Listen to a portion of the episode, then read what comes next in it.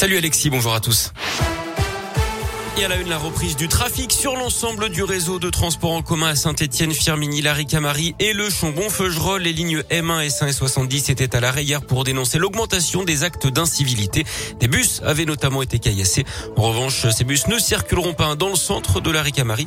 Une déviation est mise en place au moins jusqu'à dimanche pour éviter le secteur. Il se faisait passer pour un chauffeur VTC, repérait ses victimes à la sortie d'une boîte de nuit lyonnaise et profitait de leur état d'ivresse pour abuser d'elles à leur domicile. Un homme de 30 9 ans va être jugé en appel à partir d'aujourd'hui devant la cour d'assises de la Loire pour le viol de trois jeunes femmes. Condamné en première instance à 16 ans de prison, il a fait appel, ce qui explique ce deuxième procès qui va durer trois jours. Eux avaient volontairement incendié des antennes relais au nord de Lyon car ils sont contre la modernité. Deux moines intégristes d'une communauté du Beaujolais ont été mis en examen hier d'après le progrès. Ils avaient été interpellés en flagrant délit. Ils encourent 10 ans de prison et ont été placés sous contrôle judiciaire. Il est notamment connu pour son rôle dans Taxi 5 et Pattaya. L'acteur Saïd Bogota a été condamné à 16 ans de prison par la cour d'assises des mineurs de l'Essonne pour avoir enlevé, séquestré et tenté de tuer un adolescent de 17 ans sur fond de jalousie amoureuse. En Haute-Loire lundi après-midi sur le parking d'un magasin de Vals près le Puy d'après le progrès. La voiture d'une mère de famille s'est verrouillée alors qu'elle descendait de son véhicule. Elle s'est retrouvée enfermée à l'extérieur puisque les clés étaient restées dans le vide-poche. Mais surtout, son bébé de trois mois était lui à l'intérieur.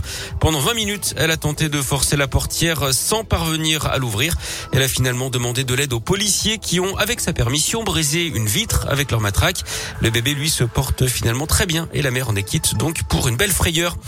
Le Puy-en-Velay va-t-il accueillir le pape François? C'est ce que voudrait Laurent Vauquier. Le président d'Auvergne-Rhône-Alpes a transmis une invitation au Vatican via un député du Puy-de-Dôme.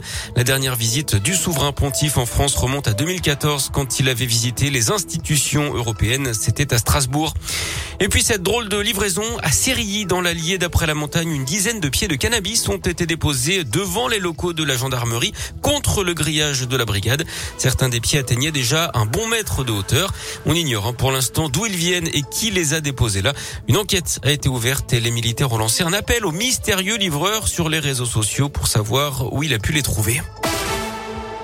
On ouvre la page de sport de ce journal avec du foot et les Bleus qui sont, sont fait peur hier en éliminatoire au mondial.